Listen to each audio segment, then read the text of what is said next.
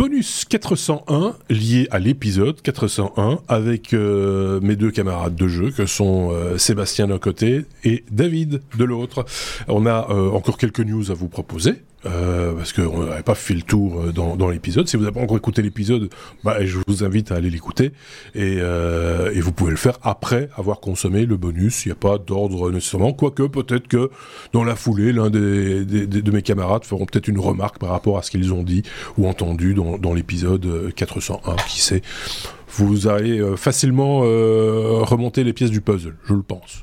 Euh, on commence avec Sébastien pour parler de banques et de 722 banques proche de la faillite, et ça, ça fait mal, et on n'en parle pas beaucoup euh, dans la presse, etc. C'est quand même très bizarre. 722, c'est quand même un chiffre important. Oui, bah déjà, il y en a, il y en a beaucoup hein, aux États-Unis, des banques, euh, effectivement, et c'est une présentation de la Fed qui, euh, qui ressort le nombre de banques qui ont un, des pertes non réalisées qui dépassent 50% de leur capital, donc ils, ils sont, ils ont, voilà, ils ont perdu beaucoup d'argent, mmh. et, euh, et c'est pas encore dans leur bilan, donc c'est des choses qui sont encore à arriver. Euh, et donc c'est la présentation a été rendue publique ici il y a quelques semaines hein, et, et, elle date de février. Donc c'est pas quelque chose que la Fed ignore malgré euh, ce, avoir continué à relever les taux d'intérêt, ce qui crée, euh, ce qui continue à créer des problèmes pour les banques américaines. Et donc on a 722 banques qui sont vraiment dans le rouge euh, et 31 de ces banques qui ont même des fonds propres euh, négatifs ou tout juste euh, proches négatifs. Donc il y en a 31 qui sont proches de dire hop ça y est c'est fini. Mmh. Alors on a quand même déjà eu trois banques qui ont claqué, hein, Silicon Valley, Signature Bank, First Republic, mais euh, certains économistes nous annoncent quand même euh, en voyant les chiffres des analyses de ces différentes banques que euh, même si la Fed euh, se veut hyper rassurante en disant pas de problème, vous voyez, ça va super bien, ils disent bah, la crise bancaire est absolument pas terminée et vu les chiffres, ça risque d'être le chaos. Voilà. Donc, euh, préparer les mouchoirs, ça risque de pleurer dans, dans les chaumières qui risque aussi de dépasser les frontières américaines, on l'imagine. C'est parce que tout à fait. Les impacts seront, euh, ouais. voilà, comme en 2008, c'était euh, les impacts internationaux. Il y a des banques qui sont liées. Effectivement, si tu as des, des faillites, ici ils s'en sont, ils s'en sortent encore assez bien parce que ça a été, il y a eu des reprises, mmh. euh, comme il y a eu aussi en Suisse. Mais euh, à un moment, si t'en as, si, si en as 722 qui qui, qui claquent, ça commence à, à, à piquer. Hein, alors qu'on en avait eu que quelques-unes qui ont vraiment eu de grosses banques des problèmes en 2008. Euh, et alors, c'est pas pour arranger les bidons, mais il y a des, de plus en plus de, de, de voix qui s'élèvent, dont des, des, gars comme Elon Musk, euh, qui publient euh, régulièrement sur Twitter, retirez vos argent, votre argent de la banque, ce qui effectivement pose un problème, parce que si tu retires l'argent de la banque, à un moment, elle ne sait pas rembourser oui. tous ses épargnants, parce qu'elle n'a pas cet argent. Elle, fait, elle fait boule de neige, du coup, et voilà. Ouais. Et donc, là, tu peux arriver effectivement à un effondrement bancaire.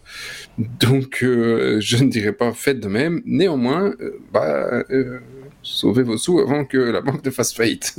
oui, c'est ça. Bon, on, on, pour l'instant, on en est loin chez nous. On, peut se rassurer. Oui, oui chez, chez, nous, on est plus confortable parce qu'en en fait, ils n'ont pas augmenté les, ils ont les taux d'intérêt pour les consommateurs. Donc, en fait, les banques gagnent de l'argent, mais ils ne doivent pas donner d'argent aux consommateurs. Donc, finalement, pour le moment, les banques renflouent les caisses. Oui, c'est ça. Donc, en Europe, de... ça se passe bien. Donc en Europe, ça va, ils sont contents, ils ont nos sous de toute façon, c'est bon. voilà. De toute façon, il n'y a plus, d'appareils dans les murs pour aller chercher des sous, donc de toute façon, on l'a dans l'os. Non, mais il y a des trucs tout aussi pourris qu'en 2008 euh, dans les crédits. À l'époque, c'était oui, les, les, crédits sur, euh, euh, effectivement, sur les maisons. Maintenant, c'est plutôt sur euh, des entreprises où, voilà, ils ont, oui. tu, tu changes pas une équipe qui gagne. Hein. Oui, oui, oui. oui. Ouais, tout à fait Je ne sais pas comment c'est en Europe. Mais un, un, un, truc qui m'inquiète, c'est qu'ici également, euh, en Thaïlande, la garantie, la garantie bancaire euh, a été divisée par un facteur 20 sur les 14 ans que je suis là, et il parle encore de diviser plus, ce qui veut dire que, voilà, on, la garantie bancaire est devenue euh, suffisamment faible que pour pouvoir inquiéter un petit peu tout le monde. On va retourner au Badland. Ça continue. Oui. Ouais. Ou alors acheter de l'or. Comme dans, tu vois, ils sont Oui, alors ce, ceci n'est effectivement pas une, euh, un conseil financier, mais il y a non. des trucs. Euh, il y a, y a, voilà, il y a d'autres moyens pour le stocker, mais c'est pas. Euh, voilà. Il n'y a, a, aucune sécurité dans rien aujourd'hui. Non. bah, si, dans si, tu achètes de, si tu achètes de l'or ou de, enfin, tu vois, un truc euh, un peu solide que palpable, quoi, tu vois, à l'ancienne. Il euh, faut, faut juste bien le planquer, quoi. C'est, euh, voilà. Mais c'est pas dit non plus que, bref. Il y a aussi un cours, quoi. Oui, bien sûr. Bon, changeons de sujet, si vous voulez bien. Revenons peut-être dans les technologies, comme par exemple avec Nvidia, David, nouvelle technique de compression de texture via réseau neuronaux. Oui, donc euh, compression de texture via réseau neuronaux. Ben, Nvidia euh, fait euh, de l'intelligence artificielle à toutes les sauces. ils ont fait du super resolution pour augmenter la, la résolution des des vidéos en temps réel. ils font ça également pour les jeux. Ben, évidemment, un autre point euh, important, c'est de compresser les textures. Alors les textures, ce sont euh, tout un tas euh, d'images qui sont en mémoire VRAM quand on, joue à des jeux vidéo ou on, mhm. utilise des, des programmes de, de, rendu 3D. Et ce sont des en, fait les, les, techniques de compression de texture d'aujourd'hui sont des techniques qui n'ont pas évolué depuis la fin des années 1990 1990 90 pour les Français. Euh, désolé, euh, je suis fatigué. Euh, donc voilà. Et donc c'est c'est une technique qui est vraiment assez intéressante parce que ça se base sur les euh, sur les mipmaps. Les, mipmaps, ce sont des, des rendus, des, des, textures dans plusieurs résolutions parce que euh, quand on a un rendu et qu'on a la même texture qui est rendue à des, à, des endroits plus ou moins éloignés, euh, ils font des rééchantillonnages des textures. Euh, L'article qui est mis en lien est assez euh, assez, explicite parce que ah pour un bonus, euh, je ne peux pas rentrer plus dans les détails. Mm. Euh, mais voilà, c'est assez intéressant et euh, le résumé, c'est que les implications, c'est que ça va pas permettre d'avoir une économie en énergie, en VRAM et en processeur parce qu'évidemment la VRAM, c'est quelque chose qui coûte très cher, donc la mhm. mémoire vidéo pour les cartes graphiques.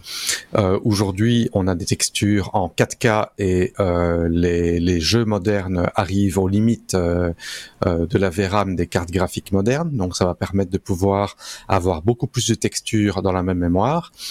Euh, apparemment, euh, la décompression de, cette, de, de ces technologies de compression euh, va être plus rapide que simplement avoir la texture en pleine résolution. Donc ça, ça va avoir des implications aussi bien en performance qu'en stockage. Et ça serait une technique de compression qui a visuellement pas de pas de perte de qualité. Pas d'artefacts et des euh, choses comme ça qui, qui peuvent. Oui. Alors que les techniques euh, aujourd'hui de, de, compression de texture ont quand même euh, des pertes de qualité, euh, euh, spécialement quand on essaye de zoomer dessus. donc mmh. ici, ça va être non seulement du, de la compression, mais du super sampling aussi, apparemment. Ok, on fait de mieux en mieux. Hein. Chaque fois, moi, je, suis abasourdi par les progrès euh, technologiques dans ce domaine-là. Quand on voit d'où on vient et vers où ça va, à un moment donné, le vrai fou, on ne le distinguera plus. Euh, on était à Pong. La texture, c'était un carré blanc. Oui, c'est ça, c'était un carré blanc, quoi. C'est euh, voilà. En même temps, c'était pas une texture, ça. C'était pas une texture, non. C'était juste un carré blanc. C'est et en fonction de la définition de ta télé, le carré était plus ou moins carré et les bords Rien étaient plus te dit que j'avais pas mis une texture dessus, blanc. une texture blanc. Mais, mais si je veux faire un petit commentaire de plus, c'est qu'on parle ici de, de, réseaux neuronaux encore et on parle d'intelligence artificielle euh, très souvent ces derniers temps. Euh, mais ici, euh, pour moi, c'est une application qui n'est pas intelligence artificielle, c'est un réseau neuronal qui est bien précis pour une utilisation bien précise et qui n'a pas vraiment. Oui, évidemment, derrière, c'est un petit peu la même technologie, mais ce n'est pas, euh, ce n'est pas de l'intelligence artificielle. Donc, réseau neuronal et intelligence artificielle, il faut pas toujours mélanger parce que euh, selon l'utilisation, bah, même quand on dit intelligence, quand on dit intelligence artificielle, on sait aussi ce que ça veut dire. Euh, enfin voilà, c'est il, y aurait moyen d'en faire plusieurs, plusieurs bonus, plusieurs épisodes, même, enfin plein de débats. Mais il ne nous reste que cinq minutes dans ce bonus, donc je passe directement la parole à Sébastien pour parler d'Europe et de l'European Data Act. C'est la chronique d'une débâcle annoncée, dit-on. Oui, rien à voir du tout, pas d'IA. Euh, un, futur règlement européen, comme on en a déjà fait avec le GDPR. Et le GDPR, commence quand même à y avoir quelques réflexions sur euh, tiens peut-être qu'on a foiré euh, quelques trucs et ici on, est déjà en train de se poser des questions alors que le règlement n'est pas encore euh, d'application, mais il y a quand même pas mal de voix qui se lèvent. Alors le but du règlement, c'est de donner accès à des acteurs tiers, donc des sociétés euh, quelconques, euh, à des données, euh, donc données industrielles, pour pouvoir faire du service après-vente ou faire continuer à faire du support pour des produits que bah, que des sociétés ne veulent plus ou n'ont pas envie de faire de support mmh. après quelques années. Donc effectivement, tu dis que tu vas acheter un truc industriel bien cher, et puis euh, après cinq ans, on dit bah, tu dois acheter le nouveau. Eh bien, l'Europe euh, voudrait imposer que puisse faire du service avec d'autres sociétés. Donc ça part d'un bon sentiment. Euh, fondamentalement, euh, c'est dans l'esprit actuel, sauf que euh, bah, il y a un certain nombre de sociétés qui sont qui lèvent euh, euh, la voix en disant oui c'est très gentil mais en même temps si vous faites ça et qu'on doit partager toutes nos données sur les produits bah, les secrets commerciaux industriels et tout le bazar on peut s'asseoir dessus. En plus bah, si ça veut dire que si s'il faut si tu dois le faire après tout de suite ou après quelques années bah en un coup tu as des sociétés étrangères qui vont avoir accès à tous nos savoir-faire et donc bah, bah, d'ici cinq ans, nous, on plie bagage et on n'a plus de boutique. Mmh. Euh, donc effectivement, il demande à avoir des limitations sur euh, sur ce, ce, partage, en tout cas de ne pas devoir le faire avec tout le monde. Mais à partir du moment où tu l'as fait avec une société, bah, globalement, tu l'as fait avec tout le monde. Hein, ça se retrouve un peu sur, euh, c'est pas du domaine public, mais pas loin. Ouais. Donc euh, voilà, il y aura encore pas mal de débats sur ce Data Act et on suivra probablement l'affaire. Ça me fait un peu penser au débat qu'il y a eu et qui a encore, je pense, à un certain degré, sur les, les pièces de rechange en automobile. Tu vois, il, y a les pièces d'origine et les pièces de fabrication belges, françaises, euh, etc. Où on n'est jamais très sûr que ce soit vraiment illégal ou est-ce que c'est, enfin, c'était un peu particulier. Est-ce que l'ayant droit a bien touché ses sous Enfin, c'est toujours. Euh, donc, euh, voilà. On a commencé avec les médicaments génériques. Aussi, aussi. Bon, ben là, c'est fabriqué dans les mêmes usines que les médicaments originaux, donc on peut être un petit peu rassuré sur la manière dont c'est et les contrôles qui sont opérés dessus. Mais bon, voilà. Euh, Apple, on termine. On a deux minutes, David. Il va falloir faire court pour parler d'Apple. L'Union européenne ne laissera pas Apple brider son USB-C.